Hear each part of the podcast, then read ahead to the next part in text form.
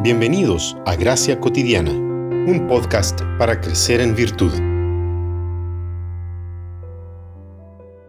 Ustedes han oído que se dijo a los antiguos, no matarás, y que cualquiera que mate será culpable de juicio.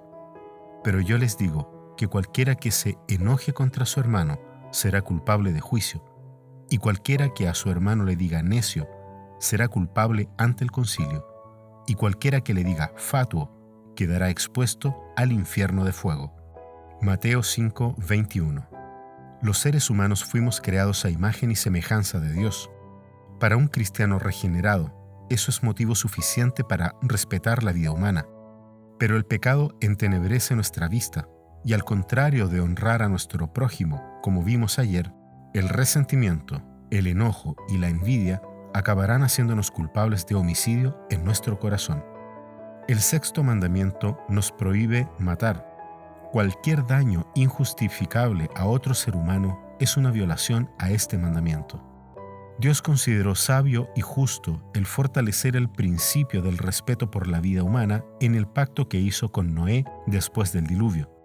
En Génesis 9 vemos tres consideraciones básicas sobre la vida humana. 1. La propagación de la vida, cuando Dios dice fructifiquen y multiplíquense. 2. La conservación de la vida, cuando dice Dios todo cuanto se mueve y vive les servirá de alimento. Y 3. La protección de la vida, cuando dice quien derrame sangre humana, con su propia sangre deberá pagar, porque Dios hizo al hombre a su imagen.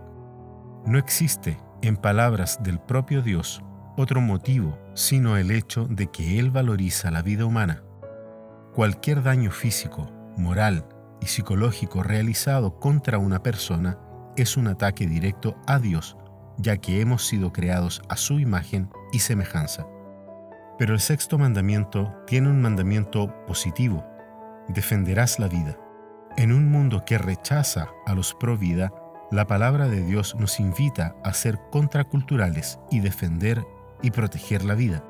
Pero no solamente la vida del que está por nacer, que desde la perspectiva del Salmo 139 sería un crimen contra la imagen de Dios que se está formando en el vientre materno, sino también la de mi prójimo, incluso si por alguna razón considero que no se merece mi respeto y llegase a albergar pensamientos de rabia, resentimiento y enojo en contra de él. Has quebrantado el sexto mandamiento, despreocupándote de la vida de los más indefensos?